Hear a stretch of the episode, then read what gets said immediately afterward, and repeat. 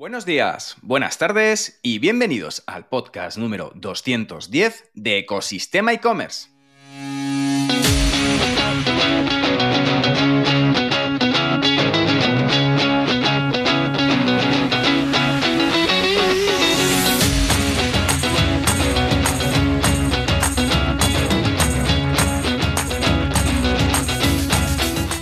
El podcast donde encontrarás todo lo relacionado con el mundo e-commerce sin filtros, herramientas, trucos, noticias, emprendimiento y muchísimo más para crear tu tienda online o hacer crecer la que ya tienes.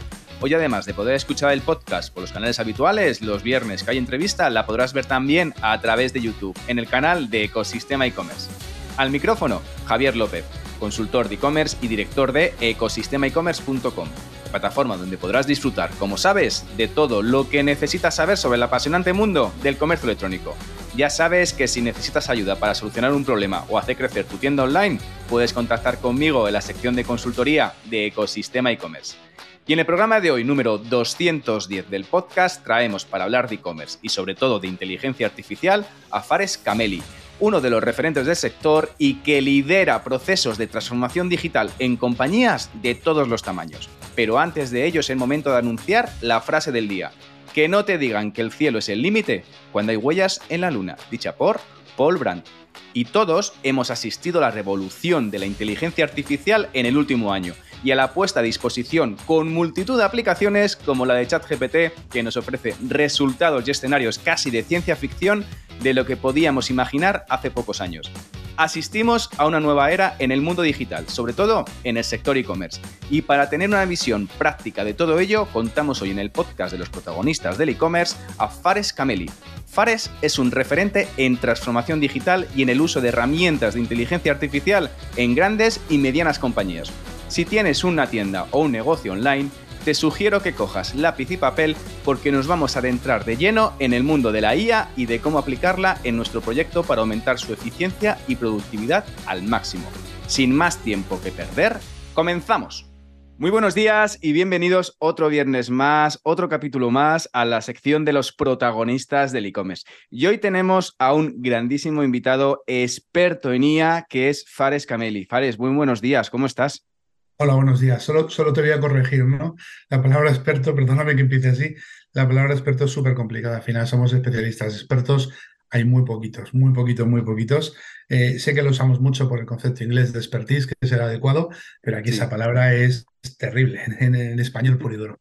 Genial. Bueno, la verdad que para mí eres uno de los referentes en el tema de la IA y transformación digital de las empresas. Y la verdad que quería tener este ratito contigo en el podcast para charlar sobre transformación digital, sobre inteligencia artificial, sobre herramientas aplicar para mejorar la productividad y la eficiencia de los e-commerce.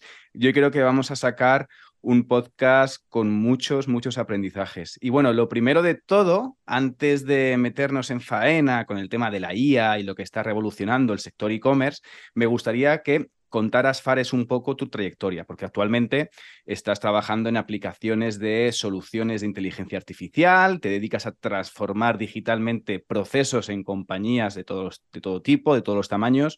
Así que la primera pregunta que me gusta hacer en este podcast es, ¿Quién es Fares Cameli y cómo ha sido tu trayectoria hasta el día de hoy? Bueno, pues lo primero, eh, soy un tecnólogo y eso eh, lo llevas de serie, ¿no? O sea, si a mí me llegan a decir hace la friolera de 27 años que me iba a dedicar a marketing, a e-commerce, primero e-commerce no existía, pero bueno, eh, me, hubiera reído. Pero al final es, es, un concepto adecuado porque cuando vas moviéndote en la tecnología, la tecnología te lleva a procesos, te lleva a negocio y negocio que, que descubrí y me enamoró tarde, por cierto. Yo no soy de los early adopters, en 2012 fue el e-commerce, ¿no? Y, y, es un lugar que como las bases de todo lo que se hace en e-commerce son tecnológicas, pues ha cuadrado bastante bien. Es parte de mi trabajo. De hecho, eh, cuando hago cualquier tipo de transformación en empresas, siempre cojo e-commerce digital, operaciones, eh, departamentos que están muy ligados a la tecnología y muy ligados a los procesos. ¿Por qué? Porque si ahí el conocimiento de negocio es importante, pero suele estar dentro de la compañía y lo, me permite a mí aprender, cosa que, luego uso después. Pero, pero por ejemplo, en, áreas muy especializadas, como podría ser banca o seguros, no tendría nada que hacer, porque mi conocimiento es muy pequeño y la tecnología es, es aunque sea la base del negocio, es un soporte al negocio, mientras que en e-commerce, por ejemplo, es el negocio en sí mismo y en otras áreas es que básicamente son troncales. Entonces, al ser troncales es así. Eh, y, evidentemente, pues este, este punto de diseñar infraestructuras en, empresas como Capgemini San o, o de hacer proyectos de, de internacionalización y de desinternacionalización, o sea, geolocalización en centros de excelencia en monstruos como, como Roche Pharma o cosas de ese estilo, pues me dieron una visión que es la que habitualmente la, la gente que se dedica al e-commerce o que ha entrado un poquito más tarde por edad, básicamente, o que, o que, o que ha escalado negocios no suele tener. Entonces hay, dos tipos de personas, ¿no? Los, los ejecutores, como yo, y los creadores. Yo no sé cómo se consigue que una empresa pase de la nada a 50 centros, pero sí sé, o a 100, pero sí sé cómo llevarla de 100 a 300, ¿no? Al final es un, es un tipo de aprendizaje, ¿no? Y esa, esa parte de negocio, cuando tienes la tecnología como aliado, es un acelerador. Y eso es lo que me ha llevado pues, de, diseñar infraestructuras, de hacer procesos, de ser responsable de calidad y cosas de ese estilo, sea documentación, infraestructuras pesadas, proyectos en cascada, a, moverme después cuando, el marketing llegó a mi vida, me, enamoré y seguiré enamorado toda la vida, a descubrir que, que, cuando haces las cosas sin el marketing en mente, independientemente de que te dediques a marketing o no, sin el usuario en mente, lo haces pensando en la empresa y evidentemente tu probabilidad o de fracaso o de no ajustarte bien es mayor. Y claro, cuando empiezas a cambiar tu manera de ver las cosas, pues empiezas a cambiar tus herramientas, tu manera de operar, tus metodologías. Pasas de metodologías muy pesadas como, como PMI a metodologías tremendamente ligeras como EOS, ¿vale? Y empiezas a, valorar otras cosas y sobre todo eh, te humanizas más, porque cuando empiezas a trabajar fuera de grandes entornos corporativos, te toca, te toca humanizarte porque trabajas con equipos pequeños, porque las personas tienen mucho más peso que en una gran corporación, con la cual puedes trabajar con muchos y apenas tienes un círculo muy pequeño porque todo está muy jerarquizado, ¿no? Y ese tipo, ese tipo de cosas pues han ido cambiando ese quién soy, ¿no? Y, llevándome lo que hago ahora. Ahora básicamente me, me llaman CEOs, CEOs o, directores de operaciones y me dicen, necesito transformar mi empresa, transformar mi departamento o mejorar mis resultados en me he quedado eh, bloqueado y no sé cómo vender internacionalmente y tengo la mayor parte de estructura aquí. Eh, tenemos un crecimiento muy elevado y nuestra nuestro coste estructural crece al mismo ritmo que crece nuestro negocio, cosas de ese estilo, ¿no? Algunas también me ha tocado eh, meterme en empresas con, problemas, ya sean financieros, estructurales y arreglarlos, pero la mayoría, la mayor parte de las veces es de situaciones. Y, y básicamente mi, trabajo es resolver problemas y evolucionar eh, o departamentos o organizaciones o lo que toque. Así que bueno, lo disfruto mucho, no es fácil, eh, no, no, porque sea más fácil o más difícil, sino porque, porque te encuentras con mucha resistencia, tiene un nivel de estrés muy elevado al comienzo porque tienes muy poca información para tomar decisiones, Pero luego, bueno, el resultado final es bastante bonito. Yo siempre digo lo mismo y, y, que Dios me libre de comparar el arte con lo que hago, pero cuando un escultor empieza con un trozo de piedra, da igual que de la forma que tenga, eh, el visualizar el final y el camino es muy duro. Y ya lo, que pasa es que lo que suele hacer la mayoría de gente es o coger el trozo de piedra y comenzar o dar pulidos en la última parte, ¿no? Y ese trozo del medio, que es el más complicado, es en el que básicamente eh, hace falta herramientas y conocimiento. Eh, pero no a ese nivel fino de detalle, de últimos detalles, y no a ese nivel duro, duro de acabas de arrancar como, como conviertes el trozo de piedra. Estás en ese momento justo, en ese momento clave, en ese momento de que ya despega y, no tienes el, todas esas complicaciones del inicio, sino, oye, ya tenemos una base con la que trabajar en este caso.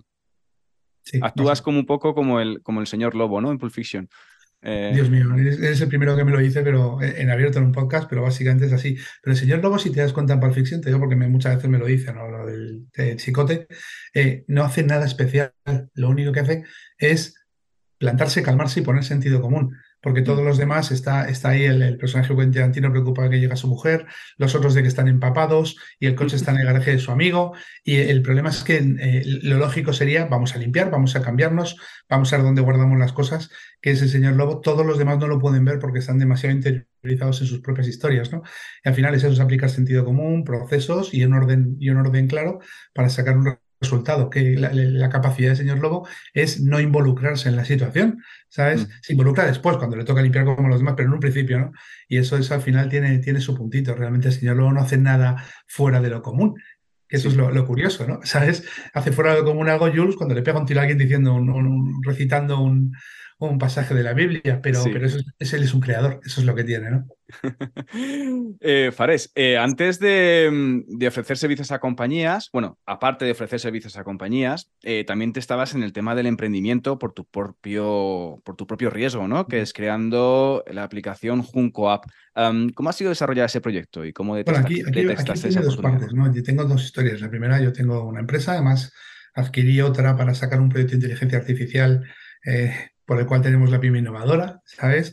Y este lo que pasa es que fue una iniciativa solidaria, la, arrancamos con Núñez López Coronado de coches.com, con Corti, con Luis de Product Hackers y con Jorge, que es, que es un directivo de Pharma vimos una oportunidad, la sacamos, al final se nos quedó en barbecho, como digo yo, porque los, los, stores no nos dejaron sacarla y aunque tuvimos unos cuantos clientes privados que descargaron, la tenemos ahí. ¿Qué sucede?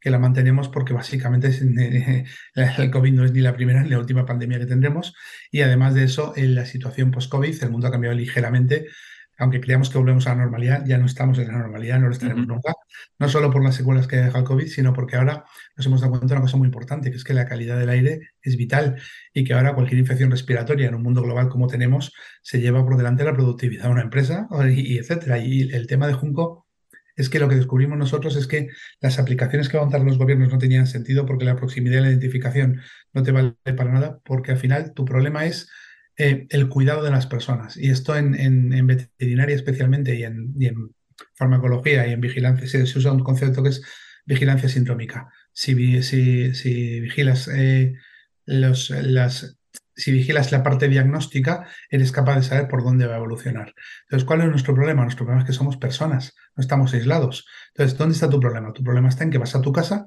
y hay cuatro o cinco personas a tu alrededor que, asumen o, quitan riesgo normalmente suman a tu persona y tú a ellos, para eso va el tema. Y vas a tu trabajo, lo mismo. O sea, en, este caso, sea, si mi mujer estuvo trabajando en primera línea, en la, unidad de COVID, o sea, en, lo peor de la pandemia, y usaba además las mascarillas fake que trajo el gobierno. ¿Cuánto aumentó mi riesgo cuando ella venía a casa a mí, que soy asmático, hipertenso y obeso?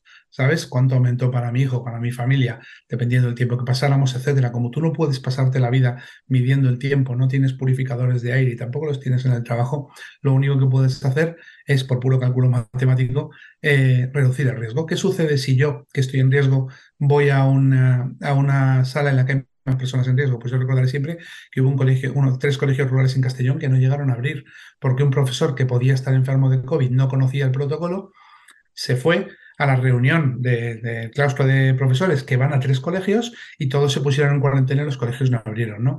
¿Por qué? Porque el profesor no conocía el protocolo y al no conocer el protocolo puso en riesgo a un montón de personas. Bueno, pues Junco lo que hace básicamente es automatizar los protocolos de respuesta en función de tu nivel de riesgo. Si esa persona, si hubiera hecho un test, hubiera dicho tengo una tos, hubiera dicho estado cerca de otras personas que automáticamente podría haber recibido no te acerques al claustro, llama a esto y acércate a enfermería. Eso es el concepto de Junco. Nos pareció tremendamente interesante que sucede, como empezaron a salir muchas aplicaciones, eh, todas ellas piratas para intentar sacar provecho, como siempre pasa, eh, los stores cortaron que solamente los gobiernos y las instituciones de salud pudieran sacar las aplicaciones y eso nos paró el plan de negocio. Pero eso no significa que no lo tengamos ahí. Y sí, es un emprendimiento como otros que he hecho, algunos con más o menos éxito, pero es que cuando, cuando, eh, cuando eres intraemprendedor, como era yo en las empresas, que por eso hago este tipo de trabajos, arrancaba proyectos que nadie quería dentro de una corporación, cuando luego sales y pruebas a emprender, es inevitable, es inevitable. Entonces, mm. bueno, al final, y, cuando voy dentro de, estas empresas de transformación o a mejorar cosas, también hacemos intraemprendimientos. El concepto es que estamos terriblemente equivocados al pensar que el emprendimiento es un concepto de arrancar una empresa. ¿Lo llevas o no lo llevas? Hay gente que no lo lleva, hay gente que lo lleva, y eso no les hace ni mejor ni peor profesional en lo que toque. Y cuando lo llevas, pues eh, te tienes que animar a hacerlo, con, sea cual sea el resultado. Y por eso también, pues me he animado. No solo he, he llevado proyecto pagado de mi bolsillo, que luego al final resultó ir bien y nos dio dinero, como te digo, era, era para que te hagas la idea. Estamos hablando de 2016 y estábamos haciendo, eh, se diseñó y ya con blockchain y con transacciones en abierto y lo terminamos en el 19 y en el 20 pues logramos unas subvenciones, unos costes, lo vendimos y bueno, gracias a Dios salió rentable. Pero si no hubiera sido un señor pufo, ¿vale?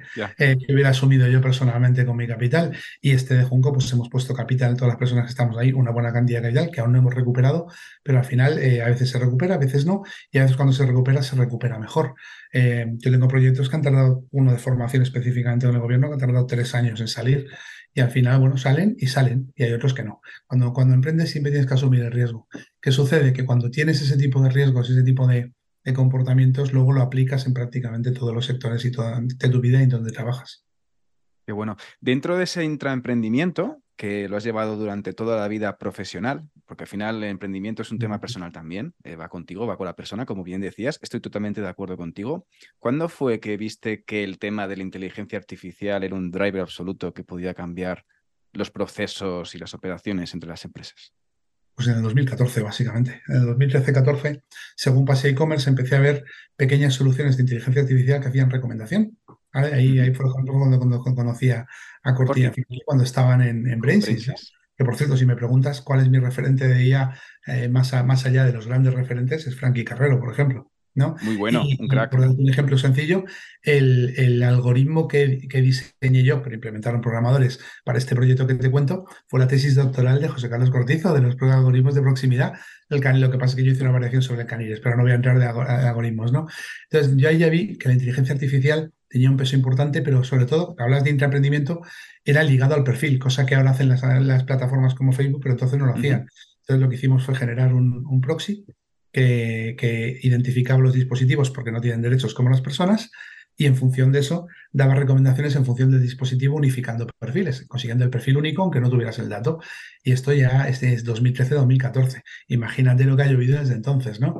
Y, yo ya sabía que existía la IA, ya la había visto en, procesos grandes de corporate, etcétera, porque nos acompaña desde los 70, no es una cosa nueva, ¿no? ¿Qué sucede? Que se ha democratizado, eh, sobre todo con ChatGPT, pero ya un poquito antes con las con, con generativas, y eso nos ha dado una, una, capacidad de revolucionar todo que no te lo puedes imaginar. Yo ahora lo aplico, bueno, no te digo en mi vida que la llevo metida hasta en el teclado del móvil, en el SwiftKey, ¿sabes? Sino absolutamente en todo lo que se te pase por la cabeza hacer. Luego ya supongo que me preguntarás algún, algún ejemplo, intentaré darte alguno que no sean los clásicos que se escuchan por todos los sitios.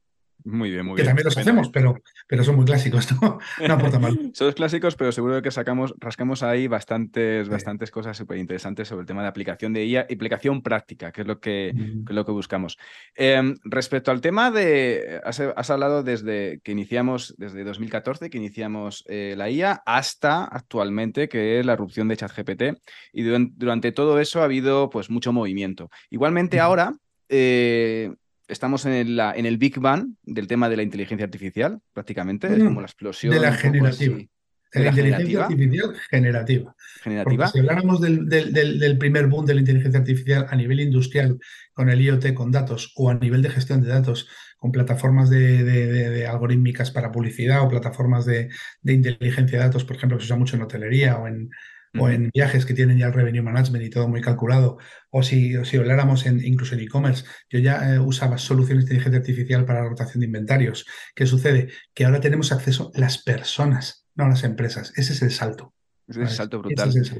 Y en ese salto que las personas tienen acceso a la IA, em, está BART, está OpenAI, bueno, está Microsoft detrás de, de, OpenAI, con, con BART, que está que unido al ecosistema Google ahora mismo, en el que dependemos muchos puntos, eh, hay un poco de diferentes, como diferentes, vamos a hablarlo, diferentes imperios, ¿no? Está Google por un lado con BAR, está ChatGPT, o también dentro de otras aplicaciones como por ejemplo Adobe o, incluso Canva, que está metiendo herramientas de IA a nivel de diseño. ¿Cuál es, tú crees que Google con el tema de BAR va a romper las reglas del juego o, directamente va a haber un monopolio con Microsoft y Microsoft se va a llevar... ¿Has probado BAR? Primera pregunta. He probado BAR. Pues ya te autorrespondes, te autorrespondes. Me explico. Esto no es un tema de qué va a pasar a cinco años de vista. Esto es una jugada empresarial de Microsoft. Eh, mm, hablamos de ChatGPT, pero es que antes estuvo DALI y antes hay otra serie de cosas. Está Midjourney por ahí y hay una serie de algoritmos en Hugging Face que la mitad de ellos están financiados por Microsoft. Microsoft en 2016 tenía el 40% de su research metido en IA, 42% para ser exacto. El resto no llegaban al 5% cuando Microsoft sacó ChatGPT un poquito antes de tiempo, pero lo sacó para jugar, para, que, para generar el hype, lo que obligó es a toda su competencia a acelerar la investigación en IA. Eso ha quitado que su desarrollo en otras en otros puntos sea mayor. Si dedicas, si tenías dedicado el 15% de tu negocio a la IA y dedicas de pronto el 50%, no puedes contratar ni gestionar esa cantidad, ¿no? Y esos especialistas no los tienes en casa, etcétera. Así que el golpe en la mesa de Microsoft ha sido importante no solo por el desarrollo de, GPT, que lo ha colocado como líder del mercado, que ya lo era, pero me refiero eh, en, en muchas más áreas, eh, y al comprar eh, OpenIA eh, le ha metido un, empujón a la cantidad de gente que está preparada y desarrollando para ahí, sino que además le, ha permitido integrarlo en donde estamos las personas, en Office. O sea, Copilot es algo increíble. Yo lo tuve en la beta y es algo increíble y lo sigo teniendo ahora, evidentemente, eh, porque te cambia la, vida a ti como persona. Todavía las organizaciones no saben qué hacer con ello, pero es que todas las demás están tan absolutamente lejos, tienen solo una interfaz de uso Adobe metió Firefly hace cuatro días y comparado con Millionaire no es nada. ¿Qué sucede? Que estas empresas van a acelerar. Y cuando aceleren lo que vamos a tener es un ecosistema de IAS disponible muchísimo más variado del que tenemos ahora. Pero si habláramos en uno o dos años, no hay color. No hay, color de ninguna manera, de ninguna manera. ¿Qué sucede? Que ChatGPT, eh, aunque nosotros pensemos que es una revolución, es porque vivimos en un mundo de tecnología. Pasa a la calle y la gente no sabe lo que es ChatGPT, pero está usando aplicaciones para su fotografía en el móvil integradas en Android o en Apple. Está utilizando eh, aplicaciones en el reloj, como este que llevo, para medir sus constantes vitales. Y si, si habláramos a nivel hospitalario, tus radiografías hace siglos que están digitalizadas y gestionadas por IA. ¿Por qué os cuento esto? La está a nuestro alrededor desde hace muchísimo tiempo. ¿Qué sucede? Que ahora nosotros tenemos capacidad de interactuar con ella. Y luego, en el mundo profesional hablamos de todas estas herramientas que has dicho. En el mundo personal estamos hablando de edición de fotos, mejora del audio de llamadas, etc. Eh, es una auténtica revolución comparable a cuando salió Windows 95. Es que no se me ocurre un punto mejor, porque la, aparición de Internet es otra historia, pero no se me ocurre un punto mejor para comparar. ¿Qué sucede? ¿Tú recuerdas lo que hacía el Excel en el 95? Hacía cuatro cosas. Lo que pasa es que esas cuatro cosas te roban mucho tiempo. Mira lo que hace el Excel ahora, que además lleva ya, por cierto. Entonces, ¿Cuál es el punto? El punto es entender que ahora estamos en 1997 utilizando Excel y Word con un corrector y con formulitas y que dentro de 5 o 7 años, porque ahora irá a ir mucho más rápido, estaremos utilizando unas herramientas completamente distintas. Si no entras en el pool de la IA, te va a pasar como aquellas personas que usaban herramientas tipo Plus o Word y, o Word Perfect y se encontraron de pronto con Microsoft Word y con Excel. Te vas a quedar fuera. Y esa es la auténtica revolución. Más allá de ChatGPT, OpenAI, Bardo, lo que toque. Y Bar tiene, en Google tiene es un problema bastante serio. Y es que como la mayor parte de sus ingresos, hablo de Google, no de Alphabet, vienen directamente enganchados a la publicidad, el problema es que el modelo de búsquedas del buscador, que es el que permite que su publicidad funcione, no se puede adaptar tan rápido al, modelo de, gestión de Bard. Por tanto, no pueden integrarlo a la velocidad que lo integra Microsoft con herramientas como Office. Y esa es la gran diferencia más allá del motor. Buenísimo.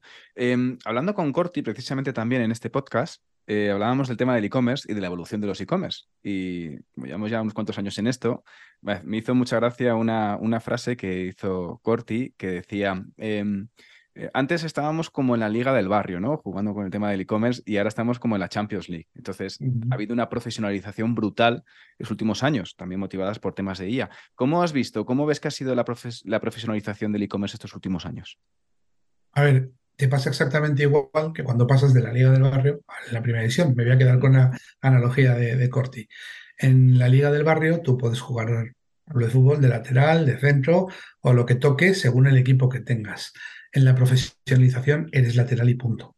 Entonces lo que estamos teniendo es una hiperespecialización.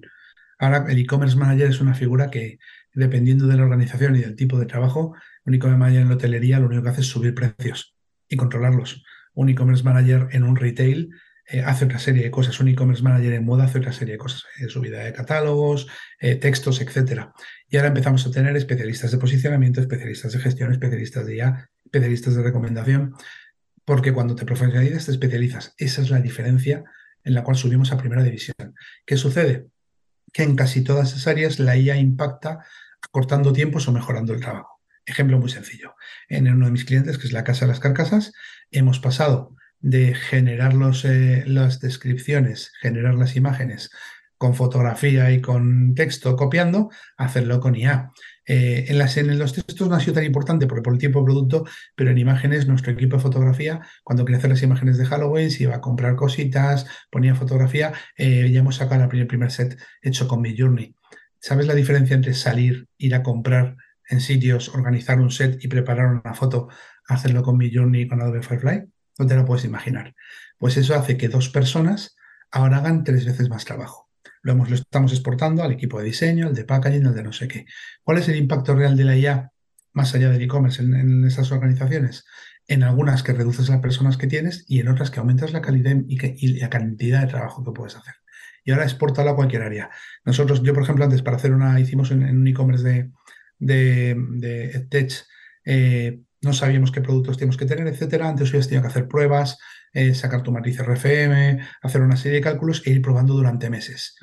Eh, lo enchufamos con la IA y en dos meses teníamos la solución al problema y vendimos lo que no estaba los escritos. En hotelería adelantamos tres meses un análisis de revenue que hubiera sido complicadísimo con una herramienta básica de IA como Obviously que hace modelos, series temporales y, es que me estoy saliendo de, hacer imágenes y de hacer textos, que hace modelos, que, que hace series temporales, etcétera, y Puedes hacerlo a nivel de una cadena hotelera que factura 46 millones de euros con 6.005 habitaciones en Alemania, o puedes hacerlo a nivel de, de un e-commerce pequeñito como es el asador en tu casa para decidir qué productos vas a empaquetar, hacer un paquete y venderlo para que tu rotación de almacén y tu dinero vuelva a estar disponible, porque es dinero en producto. ¿no? Todo ese tipo de cosas a, nivel profesional, herramientas como Hypersonics o como A3 lo hacen hace mucho tiempo, pero, o, o, algunos PIM, pero a nivel pequeño eso no te lo podías permitir.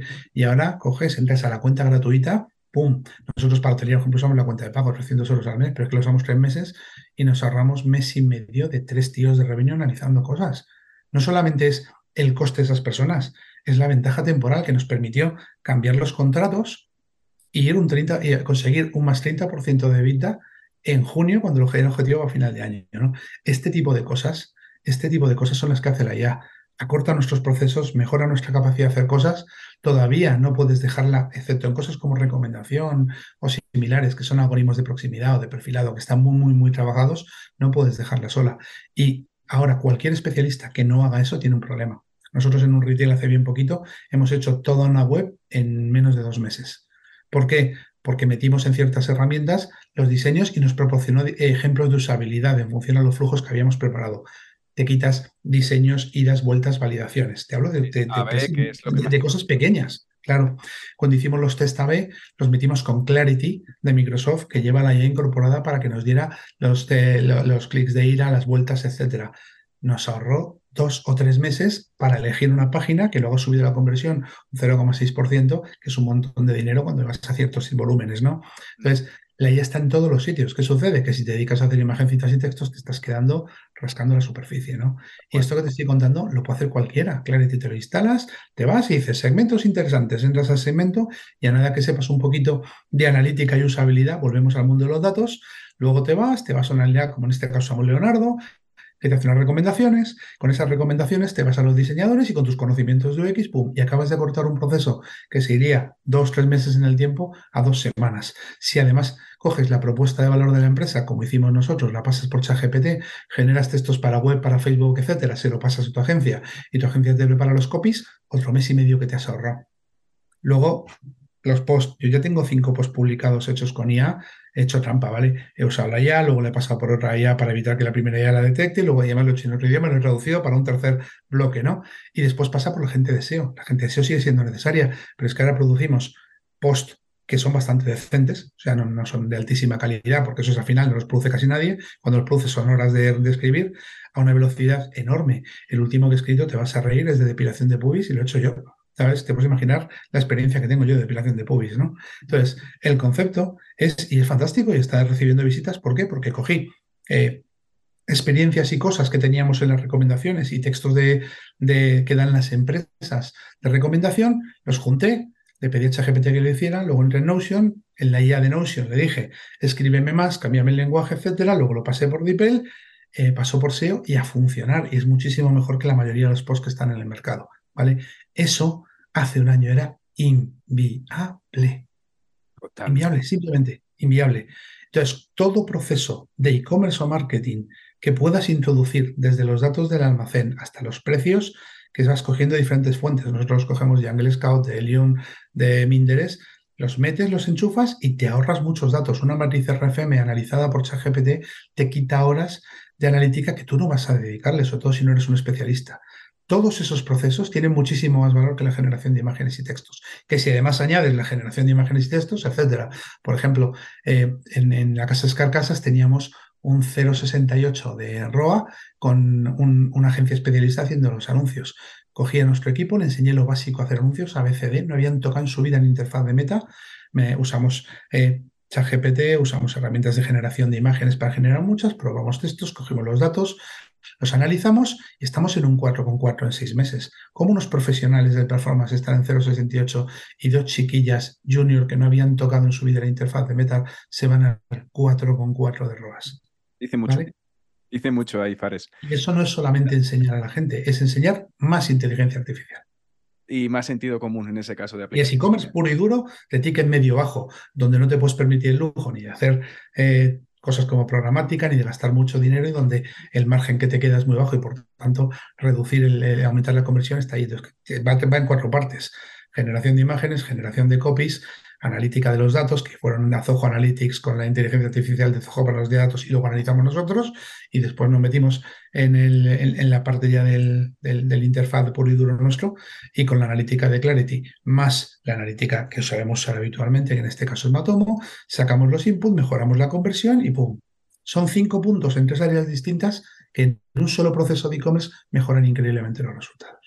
Qué bueno. Cuando te paras solo a pensar en qué me va a recomendar mi algoritmo de recomendación, por ejemplo, tenemos DoFinder que lleva IA para los buscadores. Pues hemos pasado de usar cuatro o cinco caracteres para búsquedas a tres, reduciendo el coste y mejorando la conversión en las búsquedas.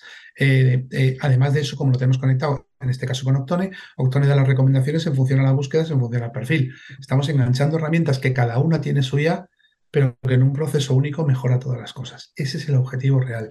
Y lo que hay que aprender es cómo funcionan para ser capaz de juntar esos datos, juntar ese proceso y que mejore algo en tu e-commerce.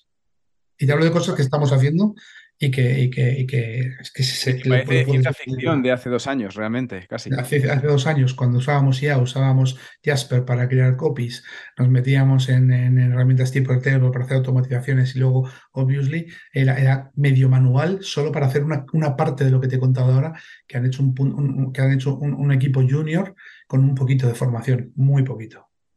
Eh, Fares, a la hora de, eh, has contado cómo es el proceso, cómo son los procesos dentro de la compañía y cómo con, digamos, con la aplicación de, varias herramientas directamente multiplicas por 10 la productividad y, ahorras y multiplicas por 1000 el ahorro de tiempo. Pero cuando llegas a una empresa y te encuentras a un proyecto que quiere mejorar procesos, automatizar procesos, eh, ¿por dónde empieza ese análisis que realizas? Uf, eso es otra historia. Primero vas a datos financieros, luego vas a propuesta de valor y negocio.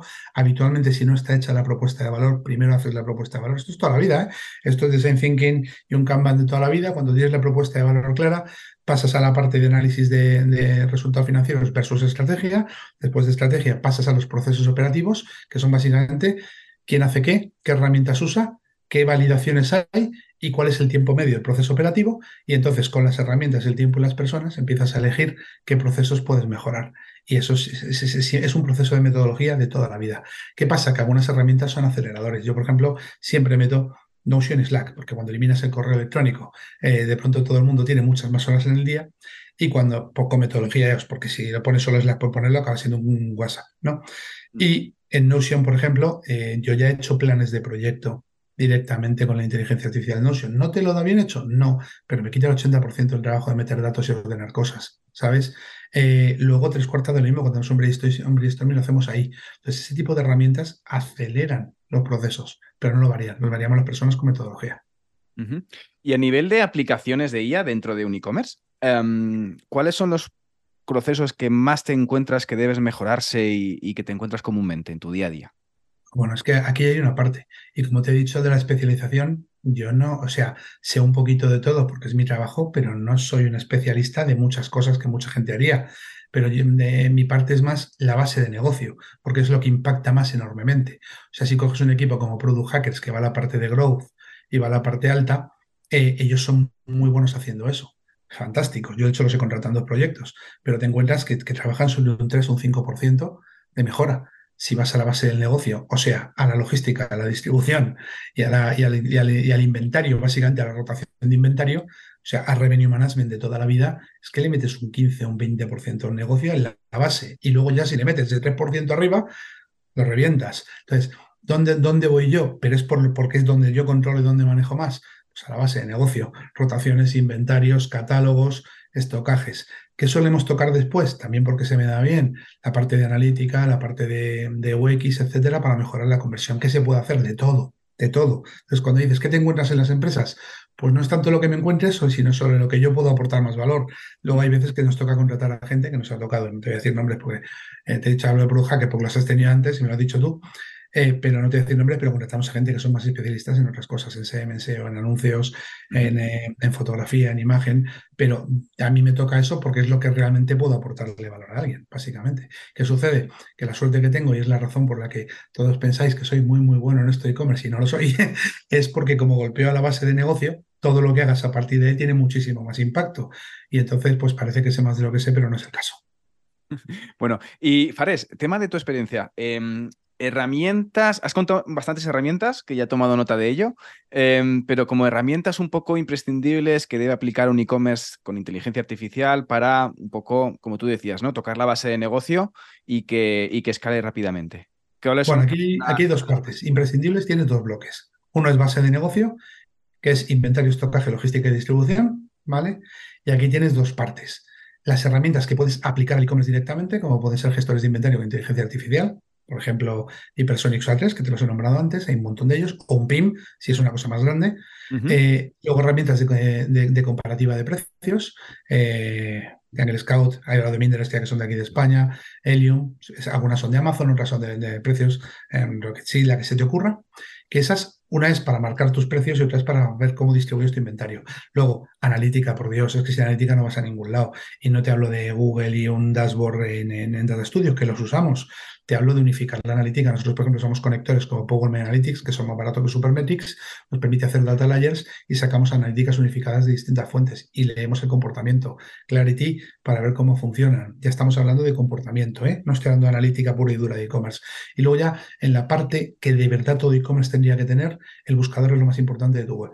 Punto. ¿Por qué? Porque como no vas a ser muy bueno a menos que seas monoproducto, monoservicio, haciendo arquitectura de información y capturando flujos de usuario, haciendo eh, eh, SEO y haciendo eh, performance, pues básicamente el buscador va a ser la pieza principal. Si ese buscador lleva ya y si además lo juntas con la parte con la que habla con el cliente, la recomendación, ya sean los automatismos, que por ejemplo usamos con Active, o ya sea la parte de chat interacción, que básicamente estoy hablando de WhatsApp. Cuando hablo de chat, aunque, aunque te haya hablado, por ejemplo, de Octane o de Lambot, que unifican canales, es que a mí lo que me importa es llevarlos a WhatsApp donde puedo comunicarme con ellos. ¿no?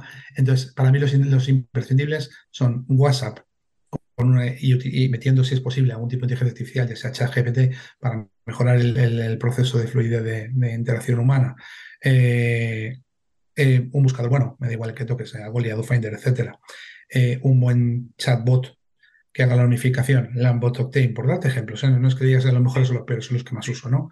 Y luego vas a la parte media, que es la de la de entendimiento tuyo, o sea, analítica, eh, me da igual que cojas eh, Zoho Analytics o que cojas, eh, yo suelo usar, por ejemplo, Matomo y usamos Metabase para los dashboards y además me, pero ya no, tienen IA, tienen pequeñas IAs. Y luego Clarity, por ejemplo, que, hace mucho tiempo no hay que desvantar herramientas como Joyar, etcétera. Y luego vas a la parte de segmento medio, segmento alto son herramientas Enterprise, es otra historia, como eso es CSF, las cositas. Es una cosa que puede utilizar cualquier persona que escuche de podcast. Y si vas a la parte baja, tienes dos opciones, o enganchar una herramienta, o si no tienes capacidad de enganchar una herramienta, hacerte time series, regresivas y progresivas y otro tipo de cosas con herramientas como, como Obviously, que sacas tus datos en Excel, lo metes y a funcionar. ¿no? Esos son para mí los imprescindibles del e-commerce que puede aplicar desde la tienda más pequeñita a una que venda 80 y 100 millones. Ya cuando vas a, temas mucho más enterprise, que son multinacionales, multidioma, trabajan en 14.000 sitios, tienen catálogos, o sea, un, tienda animal, por ejemplo, este tipo de herramientas usaría solo la mitad de las que te he dicho. Las otras tendría que coger otro tipo de herramientas que llevan más valor. Si vas a hotelería, pues tendrías que coger una tipo SaaS. No, no de software as service, sino una herramienta que se llama SaaS, que es de Revenue Management y Predicción. SaaS Predictive Revenue, ¿no?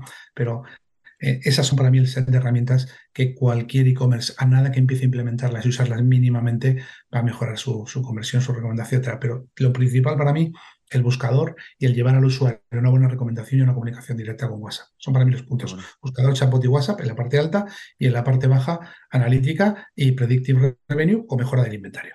Qué bueno. Y en la parte de marketing digital y publicidad online, que hay un buen melón ahí, em, ¿qué tipo de herramientas impulsadas por IA podemos ayudar para el tema de aumentar la eficiencia de las campañas? Ya has hablado antes con el tema de, de Facebook, con el tema de aumentar ese ROAS. Es que aquí tenemos un problema y es que Google ya lo está haciendo y está metiéndolo ya.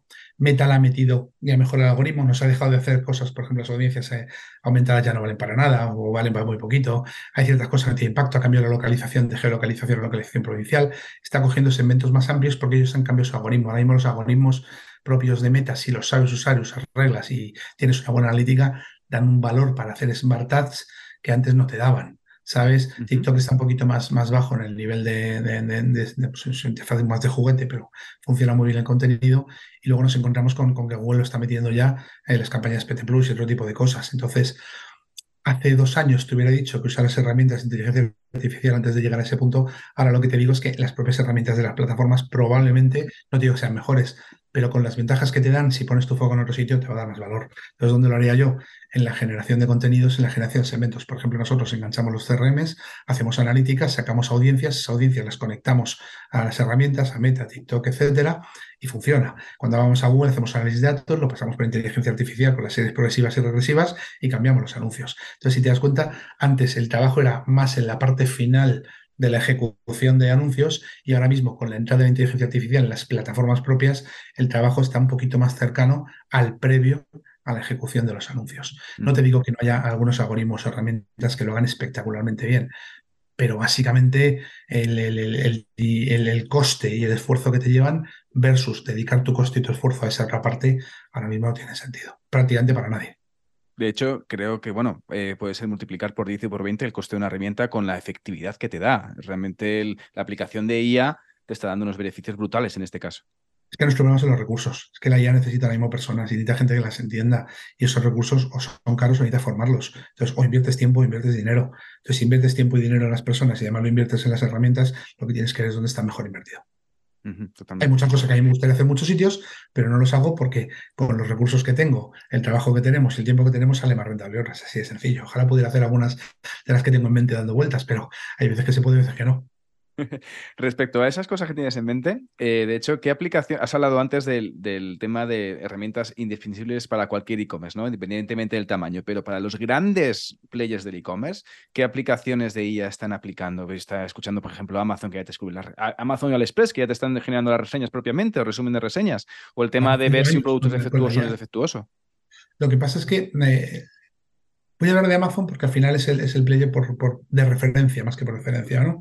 Amazon lleva años usándola ya para recomendación, pero te siguen llegando recomendaciones al correo de productos que ya habías comprado o similares. ¿no?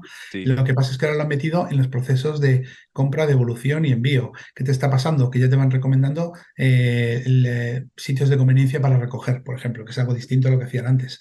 Ellos, a ellos les reducen los costes y a ti te da esa conveniencia. Eh, en la recomendación ahora entran dos tipos de recomendaciones. El de producto y el de recomendación por suscripción o por servicio, que algunos servicios venden. Y eso ya está dando otro punto abierto. Luego han entrado en cosas, por ejemplo, les he presentado en el paga más tarde, ¿sabes? Para asegurarse de que los procesos y los tiempos de calidad se cumplen porque no los cumplía la gente que enviaba. Hay cantidad de cosas. Todo eso sin la inteligencia artificial era imposible. Y ahora está ahí. Eh, eh, y luego hay grandes herramientas de mercado que hacen esas cosas. Pero es que esas grandes herramientas son tan absolutamente dependientes de, del tipo de negocio que tengas, casi todas están centradas en la parte de inventario, stock y logística, que es donde realmente aporta más peso a un gigante.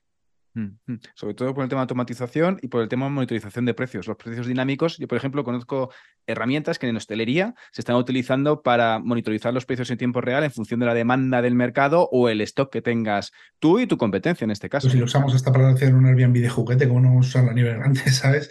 En, hotelería. Pero te digo, cuando yo me refería un poquito más a otro tema. Eh, tú no puedes usarla ya si no cambias tu mentalidad de coste-beneficio a revenue. Me explico de una manera muy sencilla cuál es el coste real de un producto y cuál es el precio de un producto. El precio eh, siempre sabemos qué es lo que el cliente está dispuesto a pagar y que eso depende tanto del valor percibido del producto como de las condiciones de mercado, etcétera. Donde árbol ha tenido 45% todo rebajado porque le han vendido en dos semanas y porque con la inflación ha vendido mucho menos. Eso ¿Por qué lo han hecho? ¿Es que los productos del árbol se pueden devaluar un 45%? No, es que cuesta más dinero tenerlos el almacén. Funko cometió un error enorme cuando tuvo que destruir un montón de figuras. Fue un fallo de marca que les costó más dinero que el haber regalado esas figuras con paquetes federales en un mercado en el que no tenían entrada, por ejemplo. que hubiera sido un coste más pequeño que la destrucción y un valor de marca mayor. Pero cuando te dices coste, eh, coste-beneficio, tu principal problema es el almacenamiento y distribución. La logística, no solo por costes de energía, etcétera, y por costes manuales, se está disparando.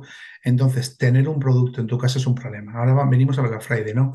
En la pregunta del millón, ¿es entro en Black Friday? Yo tengo publicado mi único post en Pulse de cómo hace cinco años ya lo hicimos para un trader de tecnología móvil. No voy a repetir lo que conté allí, pero sí te voy a explicar una cosa muy sencilla. ¿Cuál es el valor real de un producto? explico. ¿Tengo que ganar dinero con ese producto o tengo que ganar dinero por transacción o tengo que ganar dinero por captación? Las de Teleco hace siglos que ganan dinero por captación, que pierden dinero los seis primeros meses que te dan tu línea, tu ADSL, etcétera, pero lo ganan en dos años por tiempo de vida. Eh, si vas al, valor de transacción, todos esos productos de AliExpress que te cuestan 3,99 te van a comprar 5. Cuando compras 5, como es un solo envío y una sola transacción, has reducido CPA y has reducido el coste de envío. Entonces, ¿qué pasa? Que has ganado más dinero vendiendo más barato es un concepto de revenue management. Y exactamente igual podemos hacerlo en cualquier otro lado. Productos que se te están, ya, hace unos añitos en, una, en el músculo, eh, decidimos paquetizar ciertos sabores de barritas porque se vendían menos que otros y son caducos a un año vista, pero tienes que pensar que, te tienes que quitar a lo antes posible para que no sean producto de, de, ese estocaje, ¿no? Entonces, ¿qué haces? Pues paquetizas un producto a por debajo del precio de coste, literalmente, ¿sabes? Con otro producto al que le has metido un margen que tampoco es el margen mayor que puedes tener, está en el tipo medio, porque al juntar los dos, el margen medio por transacción y por producto, más eh, que ese cliente que ya está consumiendo esos productos va a volver a repetir la compra en un 32%, es lo que te da el dinero. Entonces estamos en un mundo de datos en el cual, cuando hablamos de este tipo de cosas, tenemos que estar hablando básicamente de cuál es el impacto sobre mi negocio en logística, en distribución, en compra actual y en compra futura. Y cuando entras en ese mundo, ¿qué es lo que hace la IA? Time series para saber cuánto vas a vender, progresivos en función de los regresivos. Si vendí tanto el año pasado a este tipo de clientes y este año tengo un 30% menos, el progresivo me dice, y en función de eso decides si haces anuncios, si haces campañas, si paquetizas, etcétera.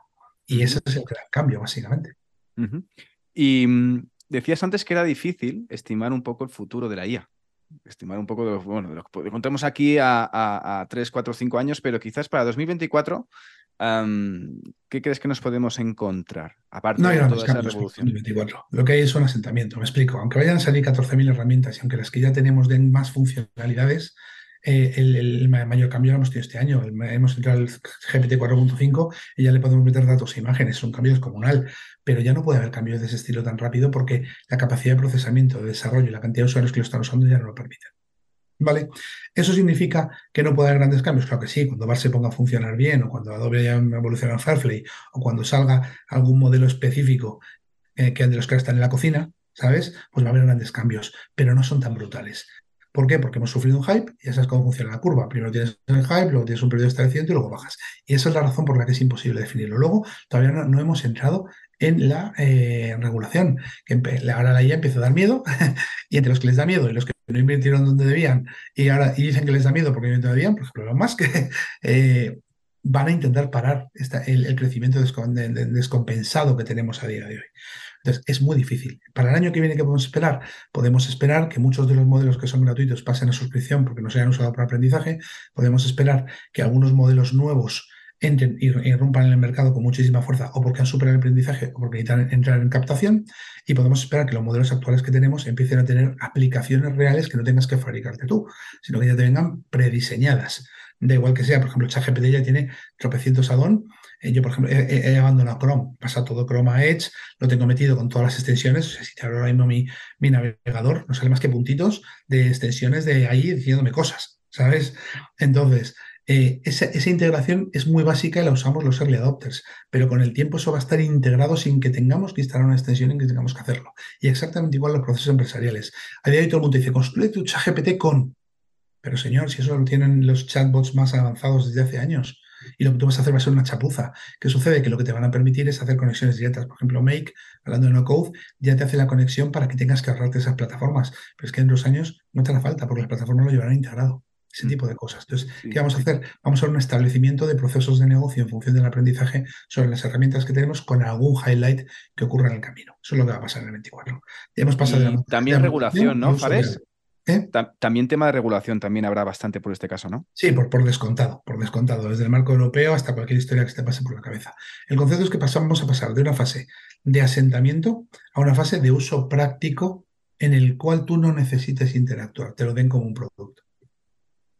Y mm, tema de puestos de trabajo, porque claro, todo el tema de la IA, igual que dices tú del miedo de, nuestros amigos Elon Musk y que todos en plan de contra de la, oye, vamos a parar la la IA, y también el tema de mucha gente que dice, no, con el tema de la IA se te va a acabar tu trabajo.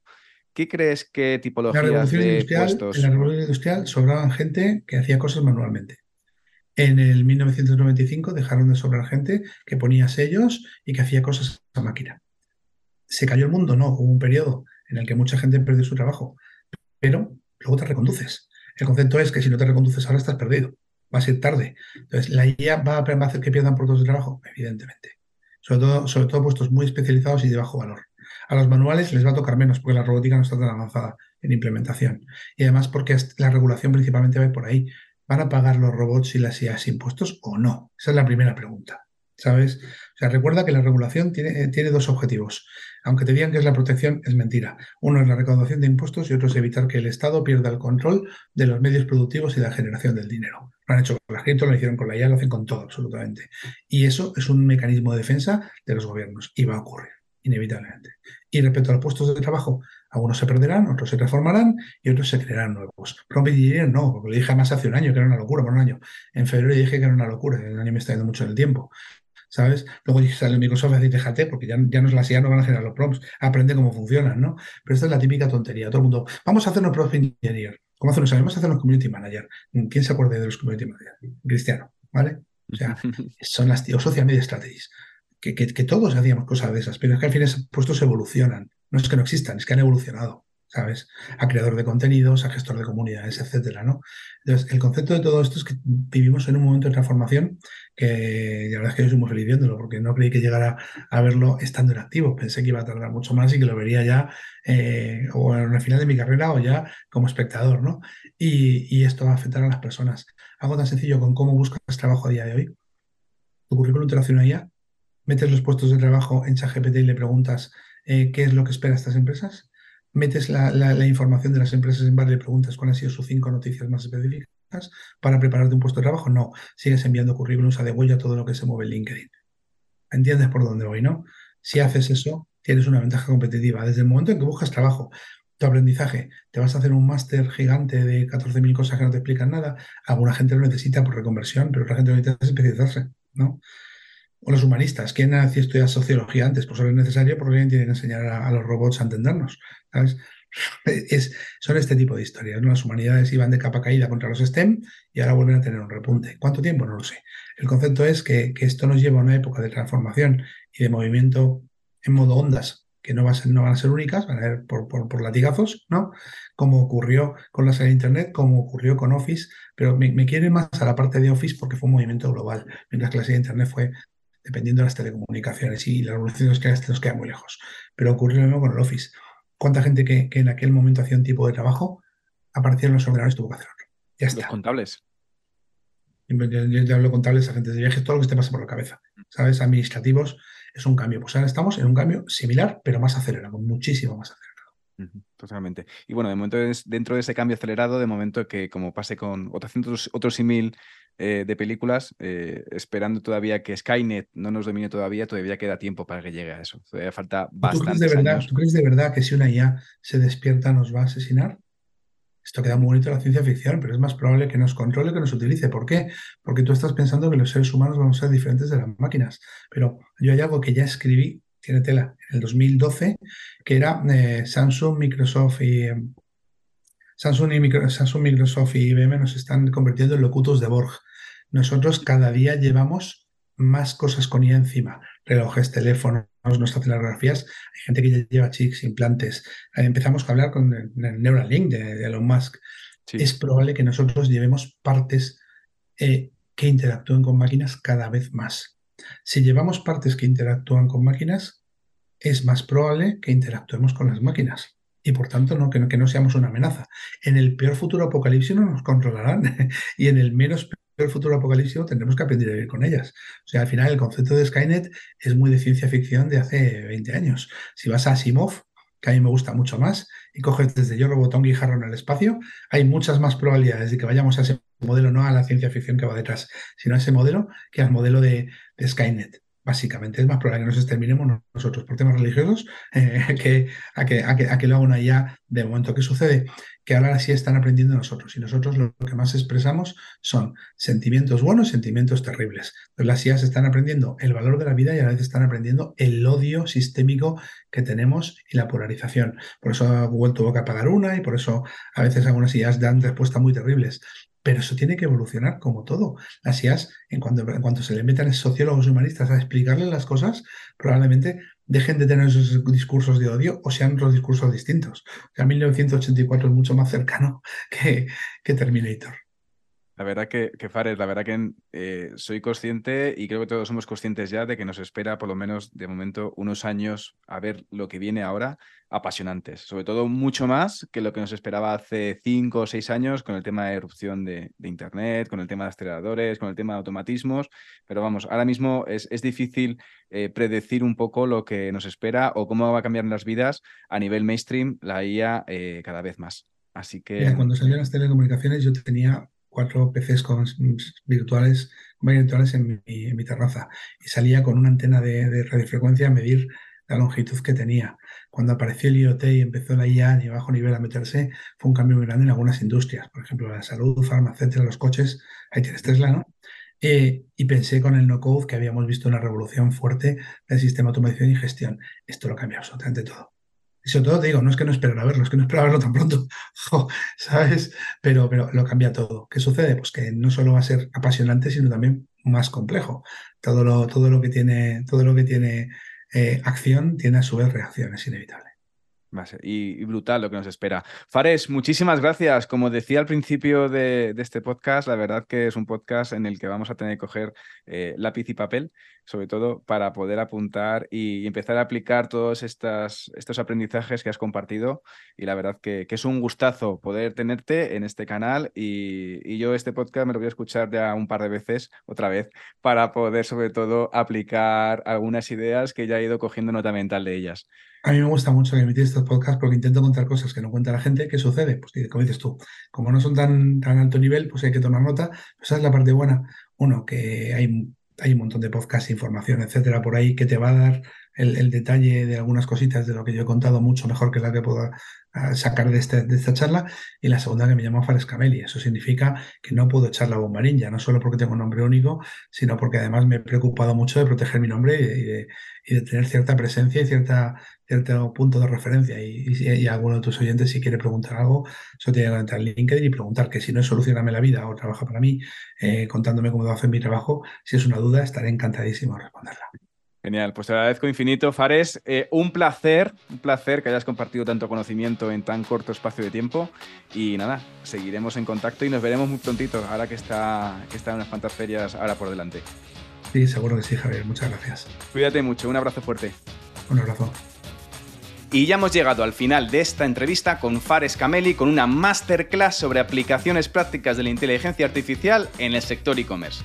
Ya sabes que si te has quedado con ganas de más y estás pensando en crear una tienda online o quieres hacer crecer la que tienes, echa un vistazo a ecosistemaecommerce.com y allí podrás contactar conmigo.